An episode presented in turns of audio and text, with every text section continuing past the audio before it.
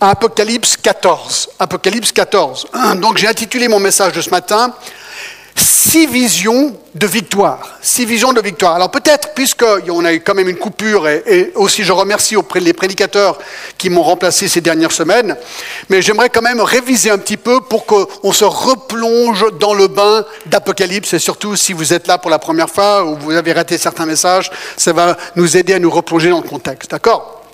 Donc, comme vous le savez, le livre de l'Apocalypse est une vision de Jésus-Christ que l'apôtre Jean a reçue dans l'année 95 après Jésus-Christ environ, lorsqu'il était prisonnier sur l'île de Patmos en Grèce. Et ce qui est fascinant avec le livre de l'Apocalypse, c'est qu'il décrit un peu comme un bon roman la fin de l'histoire. La fin de l'histoire. Le livre de la Genèse est le début de l'histoire de Dieu avec l'humanité. Et l'Apocalypse est la fin de l'histoire de Dieu avec l'humanité. Et entre les deux, il y a 64 autres livres de la Bible, pour un total de 66, qui nous décrivent l'histoire de l'humanité par Dieu. Donc vous vous rappelez que dans Apocalypse 1, nous avons la vision initiale de Jésus que voit Jean. Dans les chapitres 3, de 2 et 3, un message est apporté aux sept églises qui existaient à l'époque dans l'Asie mineure, qui est en Turquie d'aujourd'hui. C'est des messages adressés à l'église d'Éphèse, Smyrne, Pergame, Thyatire, Sardes, Philadelphie et Laodicée. Ensuite, dans Apocalypse 4 et 5, nous avons vu Dieu être décrit sur son trône dans le ciel avec à son côté l'agneau, Jésus et l'Esprit, en train d'être adoré par tous les êtres vivants, par les 24 vieillards et par les myriades d'anges dans le ciel. Au chapitre 5, Dieu tient, dans, sa main droite un livre ou un rouleau scellé de sept sceaux, qui est le titre de propriété de la terre, qui est remis entre les mains de son juste propriétaire, Jésus, car il avait été usurpé par Satan lors de sa rébellion. Et qui a fait de Satan, vous vous rappelez dans la Bible, le Dieu de ce siècle, le prince de ce monde. Mais au chapitre 5, Jésus reprend ce titre de propriété du Père. Et au chapitre 6, Jésus commence à ouvrir ce rouleau, saut par saut, et chaque fois qu'il ouvre un seau, parce qu'il y a sept seaux qui renferment ce rouleau, chaque fois qu'il ouvre un seau, il déclenche un jugement dévastateur de Dieu sur le monde, sur les leaders de ce monde, sur les habitants de ce monde, pour finir, à la fin du livre de l'Apocalypse, le jugement sur l'Antichrist ainsi que sur Satan et même les démons. Ces jugements commencent au chapitre 6 et continuent jusqu'au chapitre 19. Donc ça, c'est quand même 13 chapitres de jugement de Dieu sur le monde. Cette période de 7 ans, selon Daniel 9, s'appelle la période de la grande tribulation.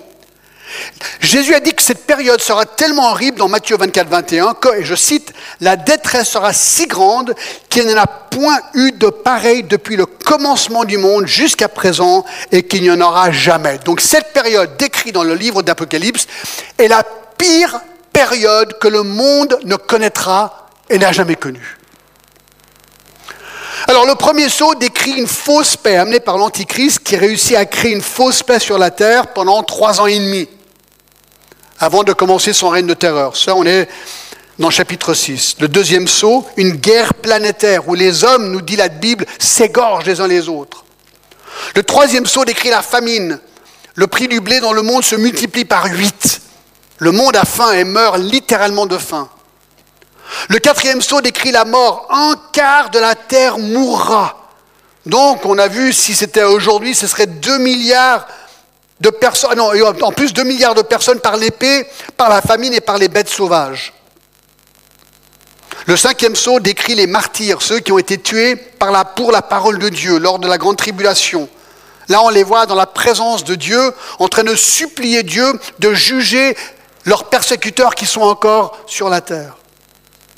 Le sixième saut décrit des tremblements de terre, et ensuite, le soleil et la lune et des météorites innombrables qui changent de couleur et des météorites innombrables qui tombent sur la terre, au point où la Bible nous dit que les hommes se cachent dans les cavernes et supplient aux montagnes de tomber sur eux pour les tuer, mais ils ne peuvent pas mourir.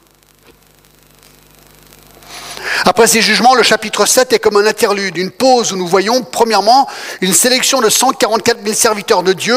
Ainsi, on voit cette scène où les martyrs tués pendant la grande tribulation sont devant Dieu en train de l'adorer. Après cet interlude du chapitre 7, Le septième sceau est brisé. Et en fait, le septième sceau contient sept trompettes du chapitre 8 et 9. Encore des jugements. La première trompette de la grêle et du feu mêlés de sang sont jetés sur la terre. Ou encore le tiers de la terre et le tiers des arbres et de toute herbe verte et brûlée. Deuxième trompette, un météorite gigantesque tombe dans la mer et le tiers des poissons meurt et un tiers des navires sont détruits. Troisième, un autre météorite tombe sur la terre et contamine un tiers des fleuves et les sources d'eau.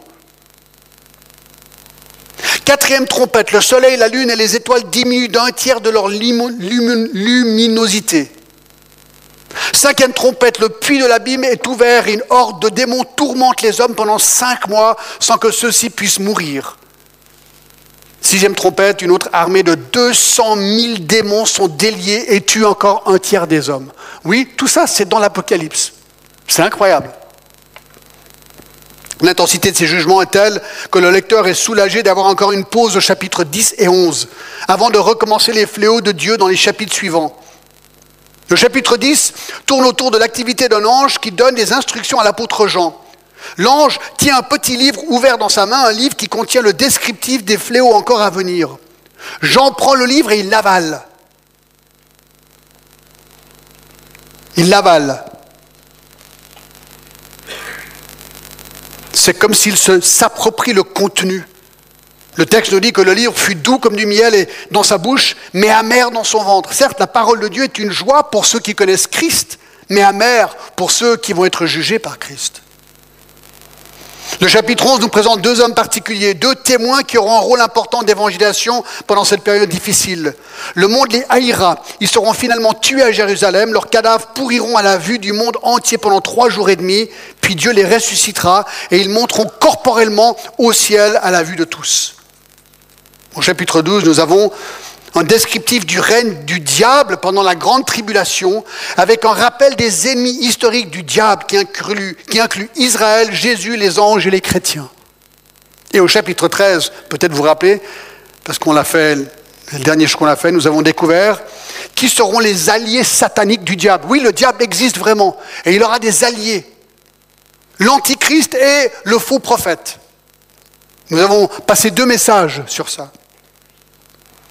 Nous avons décortiqué Daniel 2, Daniel 7, Daniel 9, Matthieu 24 et Apocalypse 13 pour conclure ceci sur l'Antichrist. L'Antichrist surgira d'une confédération européenne de dix pays. Il agira pendant sept ans et au début de la grande tribulation, il fera une alliance de paix avec le monde. Il rompra l'alliance après trois ans et demi. Il apparaîtra après ce qu'on appelle l'apostasie.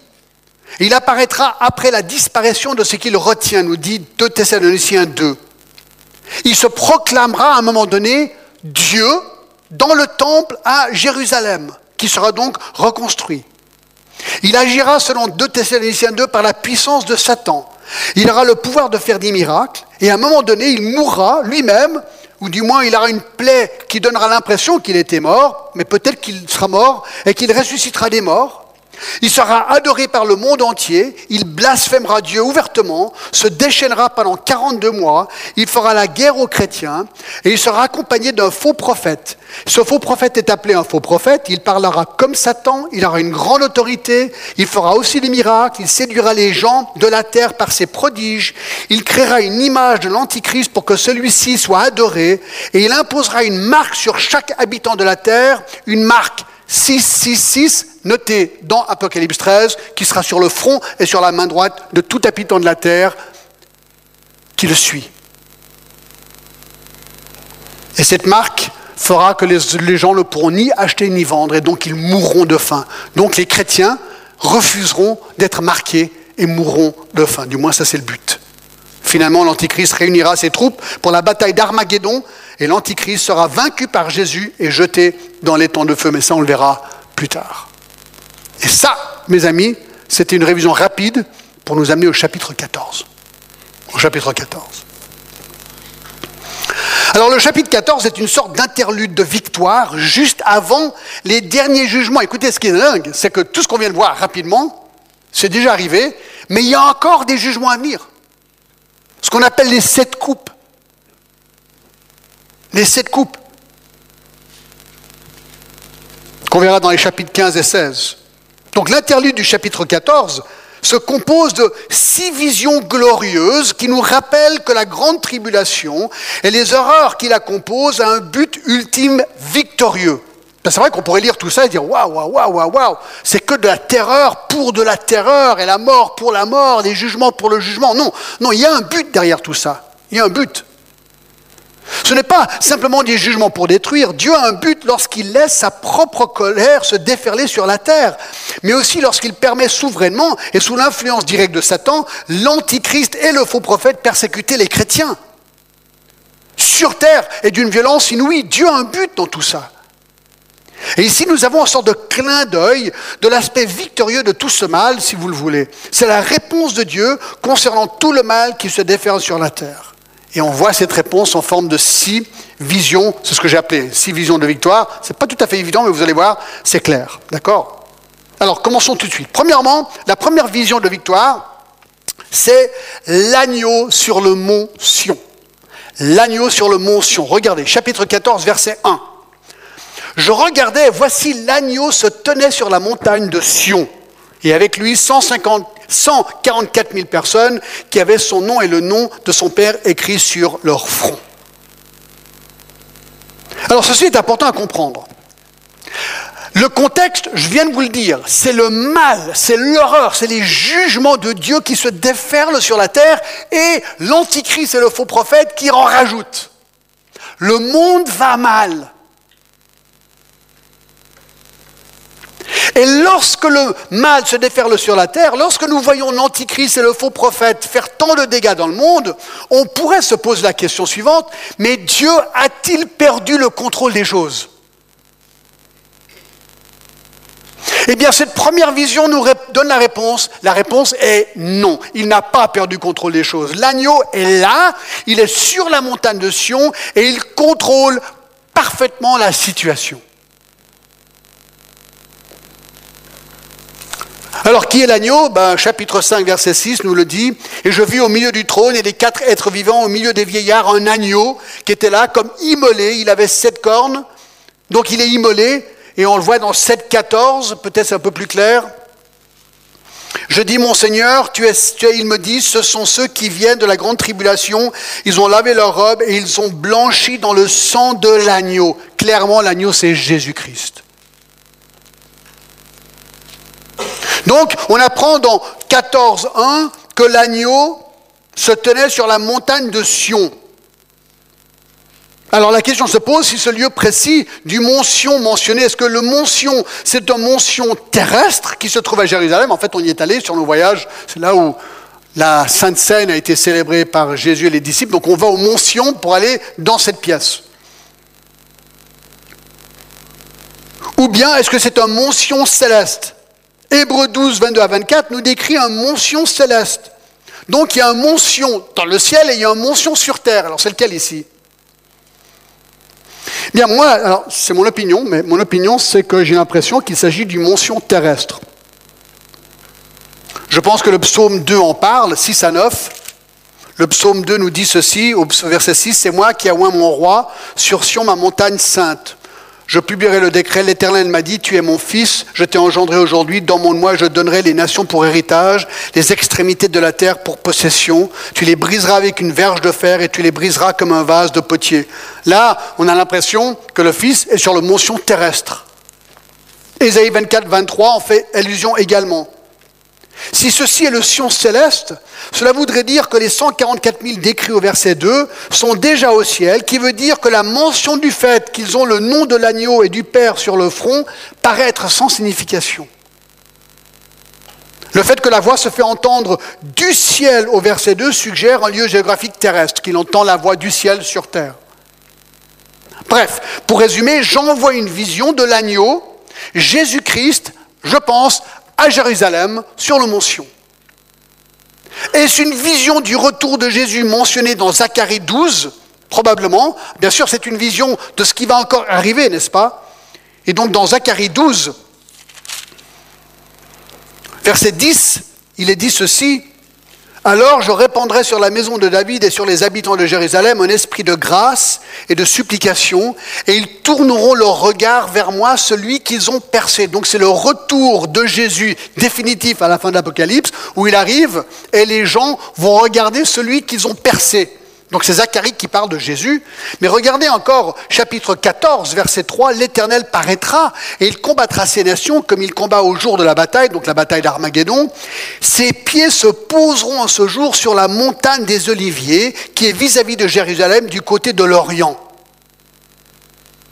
Et donc nous apprenons dans Zacharie que Jésus, à la fin de l'Apocalypse, on va voir aussi qu'on y arrive, va descendre, toucher Jérusalem avec ses pieds. Donc c'est probablement ce qui est décrit dans Apocalypse 14 dans cette première vision.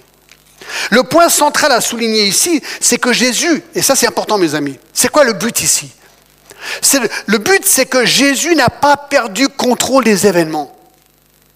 Tout se passe comme prévu. Il est sur le mont Sion, il règne, il contrôle, il n'est pas seul, car au verset 2, nous voyons en plus cette deuxième vision, il est accompagné des 144 000.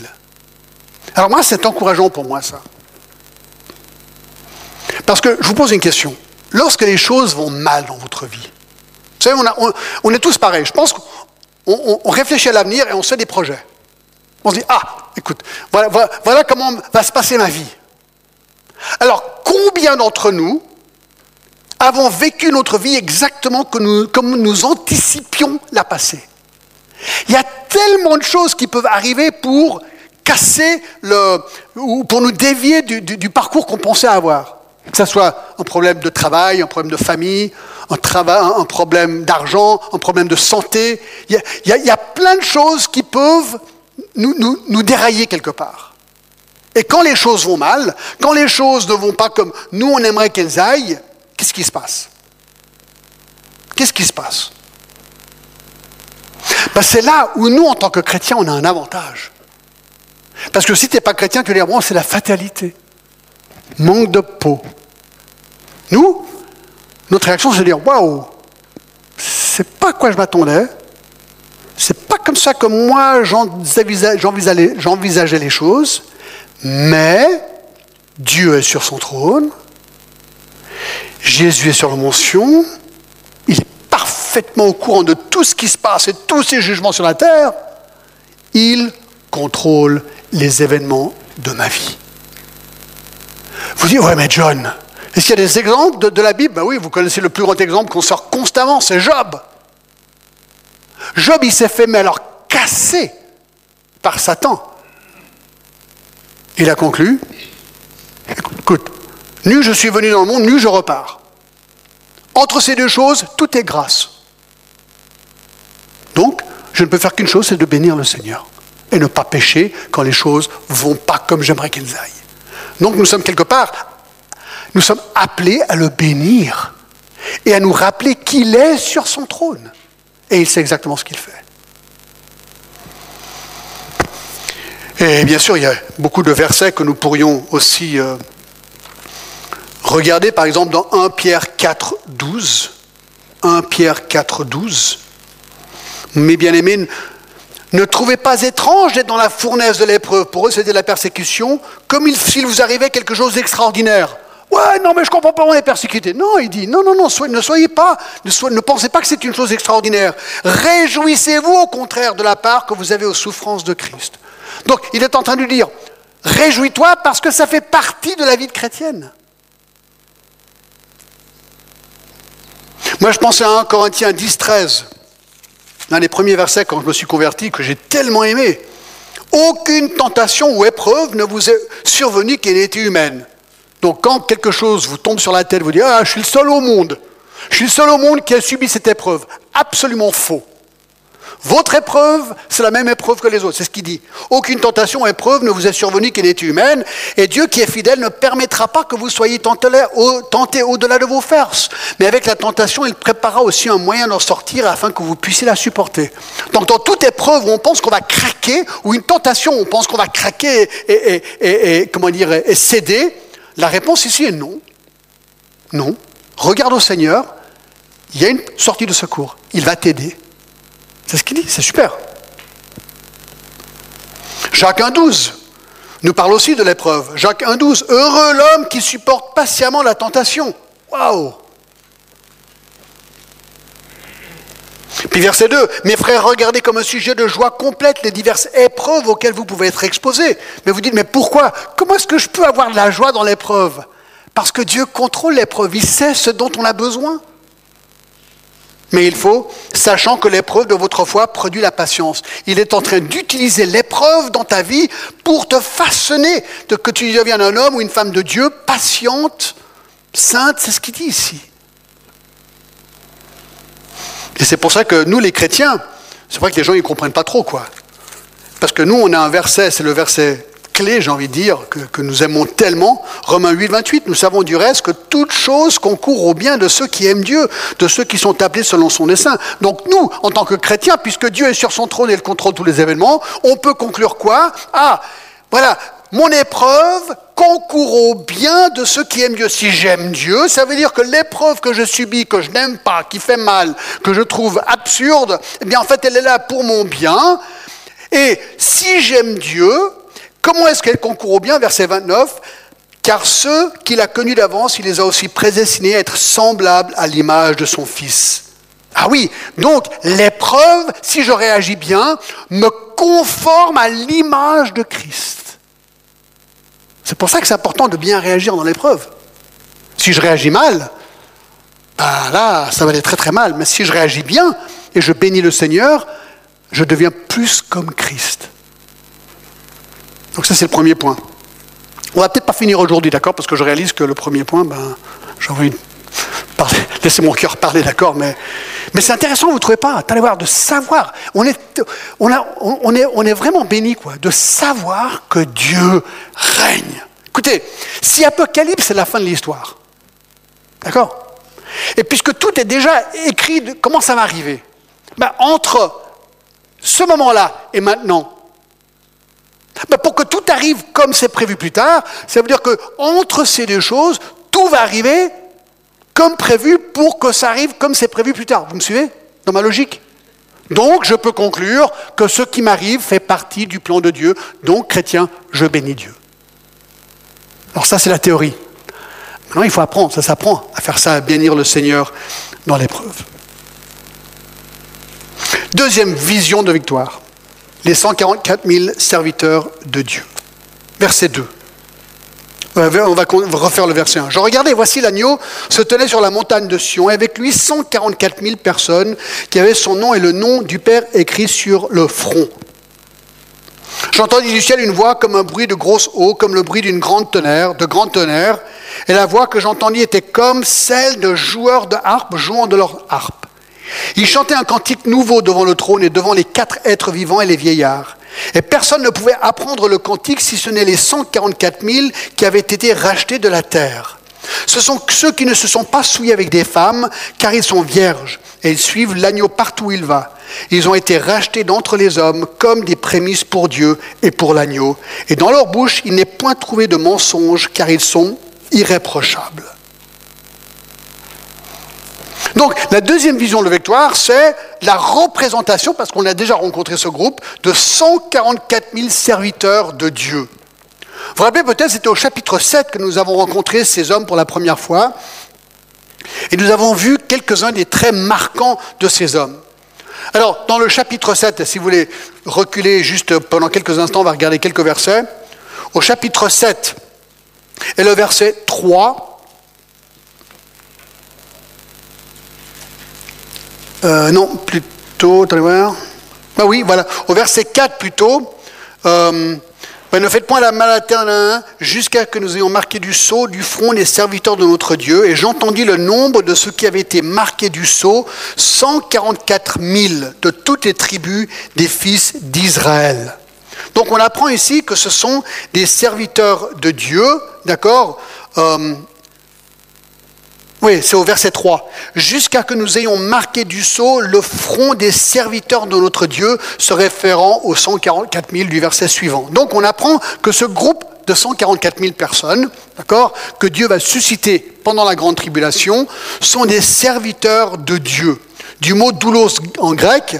Ils sont esclaves de Dieu, qui veut dire qu'ils sont entièrement dédiés à son service. Et chapitre 14, verset 4 nous dit, ce sont ceux qui ne se sont pas souillés avec des femmes, car ils sont vierges, ils suivent l'agneau partout où il va, ils ont été rachetés d'entre les hommes comme des prémices pour Dieu et pour l'agneau. Donc, ils sont rachetés, ils sont chrétiens, rachetés par Jésus-Christ, ils sont serviteurs de Dieu, et on apprend, on vient de le lire, qu'ils sont marqués d'un sceau sur le front. Et on le voit aussi au verset, chapitre 14, verset 1, ils avaient son nom et le nom du Père écrits sur leur front. Donc, sur leur front, il y a une marque. Donc ce sont des hommes réels pendant la grande tribulation, ils ont, ils ont une marque. Alors est-ce qu'elle est visible à l'œil nu ou pas? On n'en sait rien. On n'en sait rien. Il y a une marque. Et la marque, c'est quoi? Le nom du Père et le nom de l'agneau. C'est ce qu'il dit. Le nom du Père et le nom l'agneau. Pourquoi Ce sont probablement pour les protéger des jugements de Dieu. Parce que ce qu'on va, voir, c'est que ces, 140, ces 144 000 passent tous la grande tribulation sans être tués.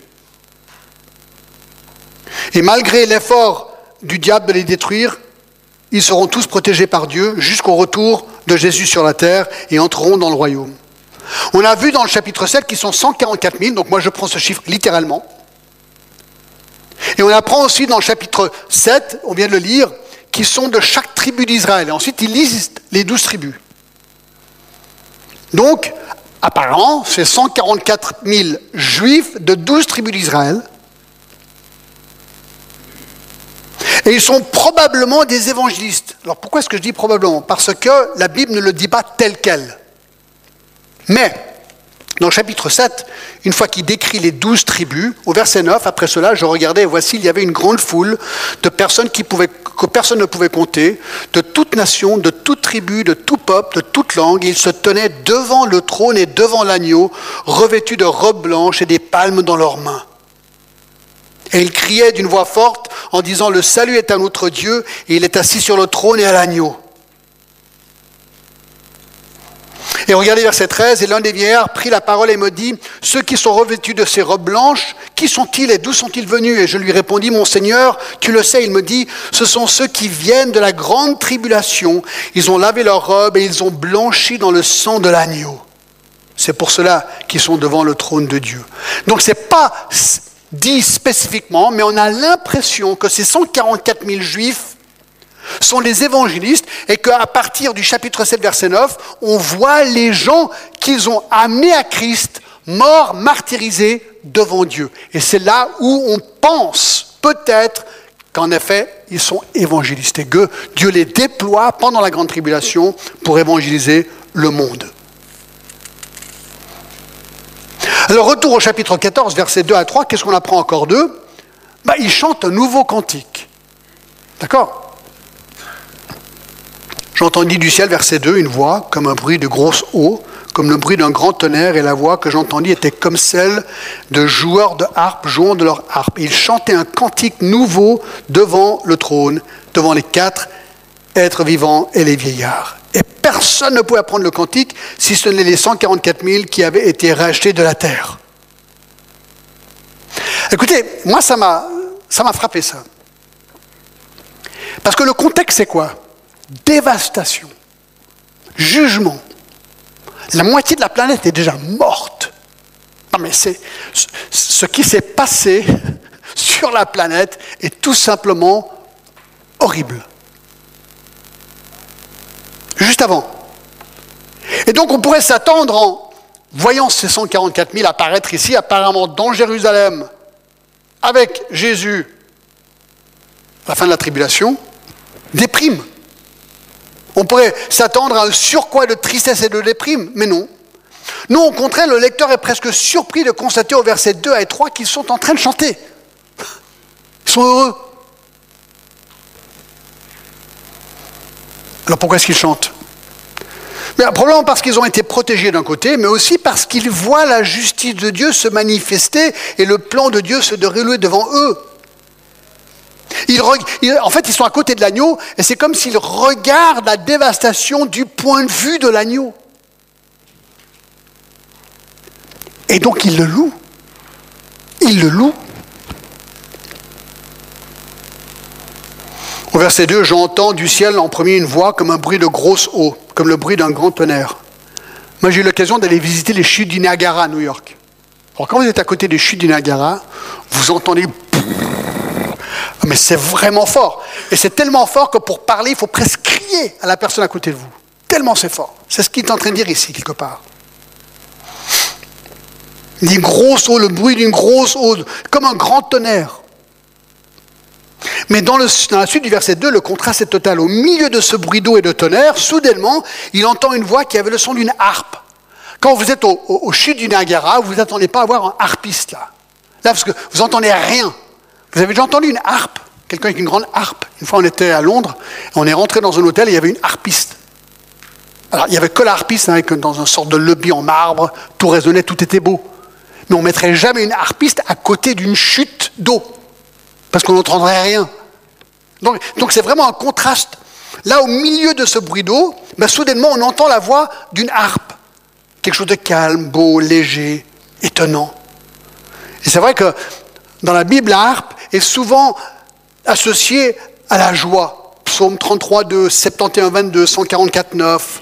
On ne va pas regarder les versets, mais c'est juste des versets qui montrent que la harpe donne la joie. Alors, Jésus-Christ ici est comme le son apaisant d'une harpe. Et alors le verset 3 nous dit qu'il chantait un cantique nouveau devant le trône, les 144 000. Et que personne ne pouvait apprendre le cantique sauf eux. C'est marrant, vous ne trouvez pas ça? On apprend qu'un nouveau cantique est chanté. Alors, la question se pose, qui, à qui se réfère-t-il? Bah, Tout le monde semble indiquer que c'est en effet les 144 000 qui qui ont ce chant unique à eux.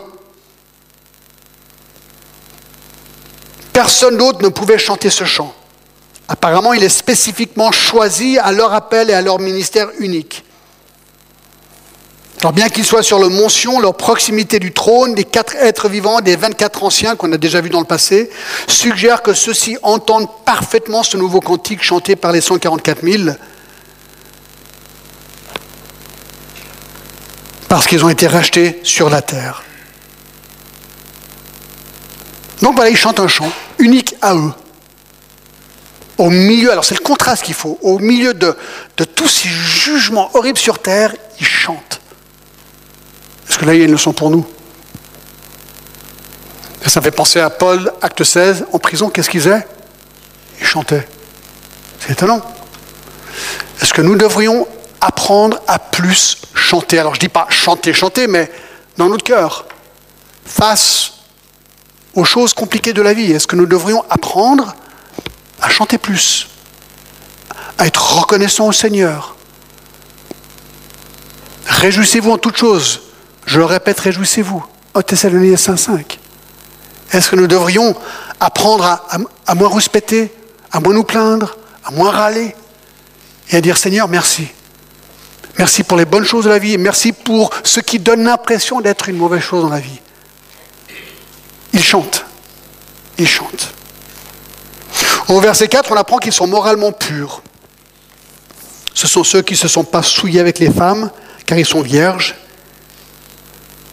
nous apprenons euh, ici que ces hommes sont célibataires. Paul avait dit dans Corinthiens 7-8 qu'il était quelque part préférable d'être célibataire lorsqu'on travaille pour le Seigneur, car on est moins préoccupé par les responsabilités liées au mariage. Vous vous rappelez? Dans 1 Corinthiens 7, je vais lire, 8, hein. il dit, à ceux qui ne sont pas mariés et aux veuves, je dis qu'il aurait bon de rester comme moi, célibataire. Bien sûr, s'il manque de maîtrise, de même qu'il se marie, car il vaut mieux se marier que de brûler. Ensuite, c'est plus tard qu'il dira, verset 28, non, euh,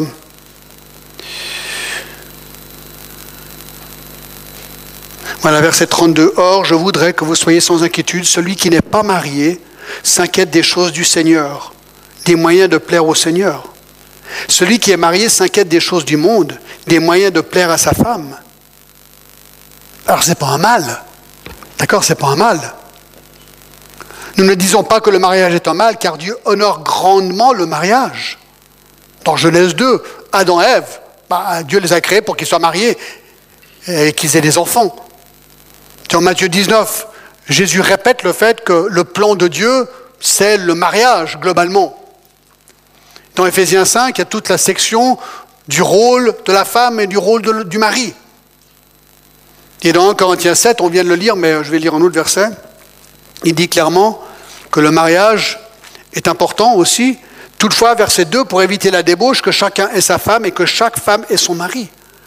Donc la Bible est tout à fait claire que le mariage est béni de Dieu, est une bonne chose.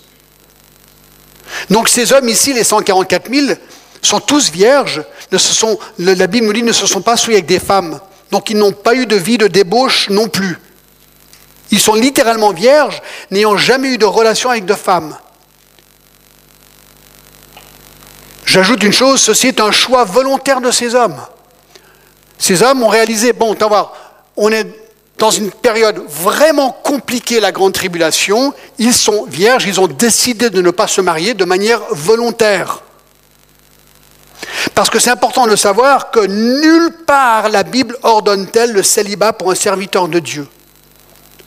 Lorsque l'Église catholique impose le célibat à ses prêtres, alors nous arrivons à un cas de figure non biblique. Dans 1 Timothée 4, c'est intéressant, hein, dans 1 Timothée 4,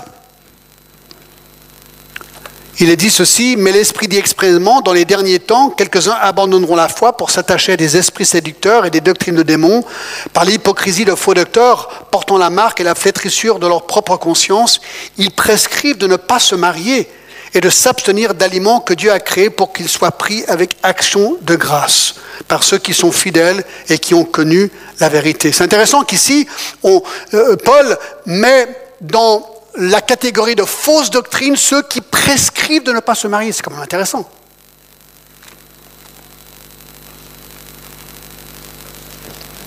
Donc, ce qu'on est en train de dire ici, c'est que le mariage est bien, est beau, est juste et honorable, conçu par Dieu et encouragé. Mais le célibat reste une option pour certains qui veulent servir le Seigneur sans distraction.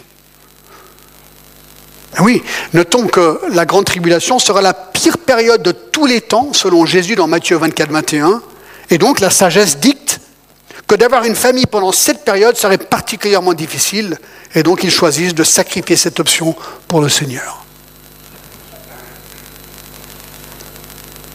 Et ensuite, on apprend encore qu'ils suivent l'agneau partout où il va. Verset 4. Partout où il va. Dédié à 100% à Jésus-Christ. Et dernièrement, ils sont spirituellement irréprochables au verset 5. Et dans leur bouche, il n'y est point trouvé de mensonge, car ils sont irréprochables. Ce sont des hommes de Dieu, de A à Z. C'est exactement le même mot qui est utilisé pour un ancien dans 1 Timothée 3. Cette parole est certaine, si quelqu'un aspire à la charge d'évêque, il désire une œuvre excellente, il faut donc que l'évêque soit irréprochable, pas sans péché, mais juste qu'il, lorsqu'il a péché dans sa vie, il le règle tout de suite. D'accord? C'est ça. Et donc ces hommes sont irréprochables, et surtout, c'est ce qu'ils disent, ils ne mentent pas. Et on sait très bien que Jean 8, 44 nous dit que Satan est le père du mensonge. Donc ils sont complètement rattachés à Dieu et à la vérité. Donc voilà cette deuxième vision de victoire. Premièrement, l'agneau sur la mention, qui contrôle tout. Et deuxièmement, les 144 000 évangélistes que Dieu utilise à ses fins lors de la grande tribulation pour proclamer l'évangile. Mais regardez le troisième, c'est vraiment intéressant, l'ange qui proclame l'évangile. Ça c'est intéressant, verset 6. Je vis un autre ange qui volait au milieu du ciel et il y avait un évangile éternel pour l'annoncer aux habitants de la terre et toute nation, à toute tribu, à toute langue et à tout peuple. Il disait d'une voix forte, craignez Dieu et donnez-lui gloire, car l'heure de son jugement est venue, et adorez celui qui a fait le ciel, la terre, la mer et les sources d'eau. Alors, moi, ce verset m'a toujours étonné. Un ange qui proclame l'évangile. Alors, que veut dire le mot évangile? Bonne nouvelle. Quelle est la méthode prescrite par Dieu pour l'annonce de l'évangile Vous vous rappelez? Allez, Matthieu 28, 19. Jésus a dit à ses disciples, allez. Donc il parle à qui? À ses disciples. Faites de toutes les nations des disciples, les baptisant au nom du Père, du Fils et du Saint-Esprit. C'est intéressant, je me suis souvent posé la question. Je vous pose une question. Il fait grand bleu aujourd'hui, hein, je crois, il n'y a pas de nuage, mais ce soir on verra les étoiles. D'accord? Est-ce que Dieu pourrait, ce soir, aligner les étoiles au-dessus de Genève et écrire en français Jean 3,16 Est-ce qu'il pourrait faire ça? Est-ce qu'il pourrait faire ça, vous croyez? Ce serait possible? Il pourrait. Est-ce qu'il le fait? Non. Et moi, je me suis souvent dit, mais pourquoi pas? C'est tellement plus simple. Je sais pas, puis il pourrait faire, je sais pas, les étoiles, euh, passer du rouge au bleu, au vert, au jaune. Pour avoir une voix hein, qui, annonce l'évangile aussi euh, du ciel. Euh. on a de temps en temps entendu une voix, mais jamais Jean 3,16 clair, d'accord? Non, pourquoi pas? Parce que ce n'est pas le plan de Dieu. Dieu n'a pas voulu que ça se passe comme ça. Dieu a toujours voulu que ce soit les hommes qui annoncent l'évangile. Dans Marc 16 et le verset 15, et puis il leur dit Allez par tout le monde et prêchez la bonne nouvelle à toute la création. Ben oui, qu'est-ce que Jésus a fait? Ben, Il allait de village en village en village pour prêcher la bonne nouvelle. Jean-Baptiste a prêché la bonne nouvelle. Paul a prêché la bonne nouvelle. Nous prêchons la bonne nouvelle. Ça a toujours été le plan de Dieu que les hommes prêchent la bonne nouvelle aux hommes. Ça, c'est la norme. Mais lorsqu'on arrive à la grande tribulation, alors cette norme existe 144 000 juifs. Deux témoins, chapitre 11. Il y a des témoins, il y a des évangélistes, mais les gens vont être tellement durcis que c'est comme si Dieu déploie l'arme ultime ici, l'ange. L'ange qui annonce l'évangile. C'est ce qu'il dit, verset 6. Je vis un autre ange qui volait au milieu du ciel, et il avait un évangile éternel. Pour annoncer aux habitants de la terre et toute nation, à toute tribu, à toute langue et à tout peuple. Donc cet ange est un ange qui maintenant va survoler, je ne sais pas comment ça va se passer, d'accord mais, mais, mais, il va être, il va, il va annoncer l'évangile autour du globe.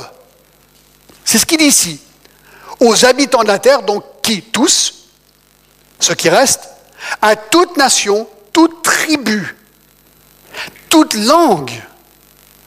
Alors, Meg, est-ce que tu te rappelles combien de langues Parce qu'il y avait dans le musée de la Bible, il y avait toute une salle à la fin du musée où ils avaient, c'était super, c'était une salle peut-être aussi grande qu'ici, avec des, Bibles, des, milliers de Bibles tout autour, dans des couleurs différentes.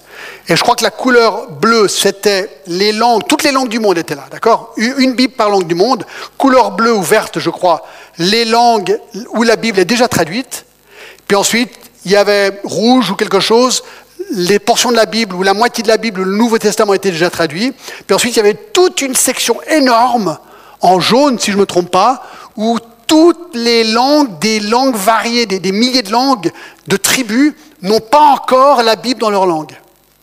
Et là, tu peux faire un don si tu veux pour aider la traduction d'encore une langue de la Bible. C'est vraiment très très bien fait parce que visuellement, tu vois tout de suite tout le travail qui reste à faire, mais aussi tout le travail qui a été fait. Tu te rappelles combien de langues il y avait?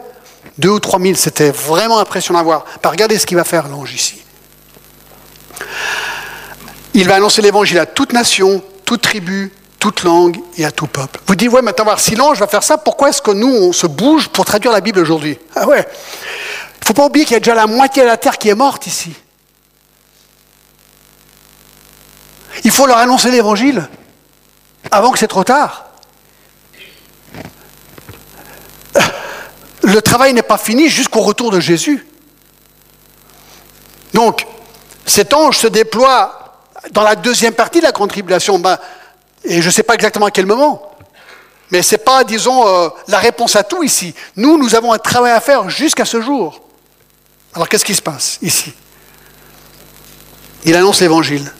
Mais, quel est le message précis qu'il va annoncer cet ange? Ben, Au verset 7, il nous le dit. Au verset 7, il nous dit. Il disait d'une voix forte, craignez Dieu et donnez-lui gloire, car l'heure de son jugement est venue. Et adorez celui qui a fait le ciel, la terre, la mer et les sources d'eau. Il annonce d'une voix forte. Je sais pas, moi, c'est incroyable. Ça. Il y a un ange qui vole et qui annonce d'une voix forte à tout le monde dans leur langue. Dans leur langue. Et il leur dit quoi? L'heure de son jugement est venue. Vous allez être jugés. Voilà ce qu'il est en train de dire. Et vous devez adorer celui qui a fait le ciel, la terre, la mer et les sources d'eau. Cet ange leur dit, vous devez réaliser une chose, que vous allez être jugés. Le jugement de Dieu est une chose réelle. Et il va tomber sur eux à moins qu'ils n'adorent le seul et vrai Dieu créateur.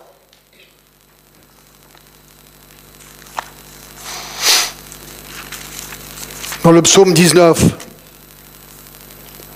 les cieux racontent la gloire de Dieu, verset 2. Et l'étendue manifeste l'œuvre de ses mains. Le jour on instruit un autre, la nuit on donne connaissance à une autre nuit. Ce n'est pas un langage, ce ne sont pas des paroles dont le son ne soit pas étendu. Le retentissement parcourt toute la terre, leur accent va aux extrémités du monde. C'est ce qu'il est en train de dire ici. Il n'y a qu'à regarder à la nature autour de nous, aux étoiles, au ciel, et tout le monde va, devrait se dire, à moins qu'on ait enseigné que l'évolution est une réalité, et ça on nous l'a tellement enseigné que les gens l'ont avalé. Mais écoutez, de regarder, se dire, mais non, mais il doit y avoir un créateur. Hier, on était dans le jardin, on avait une, euh, la fleur jaune.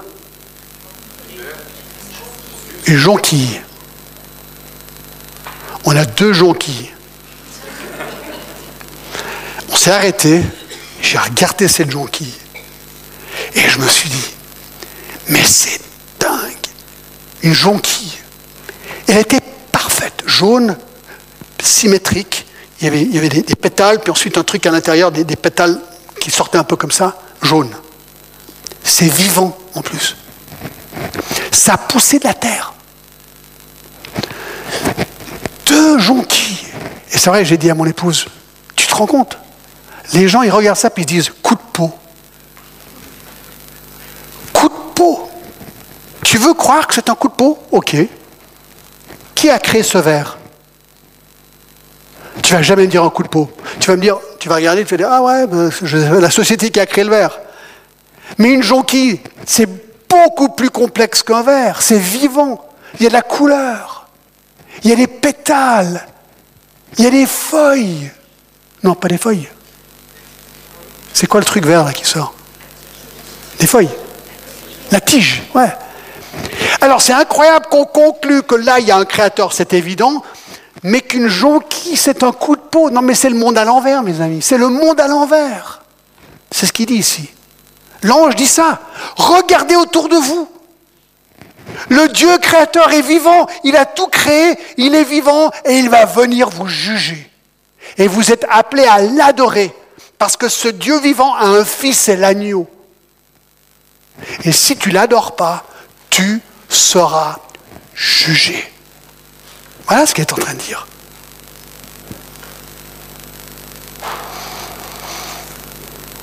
La colère de Dieu, Romains 1, 18, se révèle du ciel contre toute impiété et toute injustice des hommes qui retiennent injustement la vérité captive. Car, écoutez, ce qu'on peut connaître de Dieu est manifeste pour eux, Dieu leur ayant fait connaître. En effet, les perfections invisibles de Dieu, sa puissance éternelle et sa divinité se voient à l'œil nu depuis la création du monde quand on les considère dans son livrage.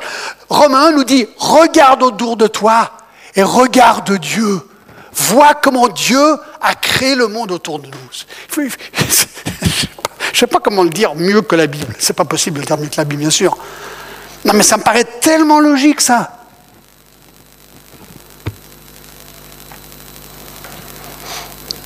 Alors, ce que je trouve intéressant, et là on va arrêter hein, ce matin, c'est que l'ange commence, écoutez bien, avec une mauvaise nouvelle.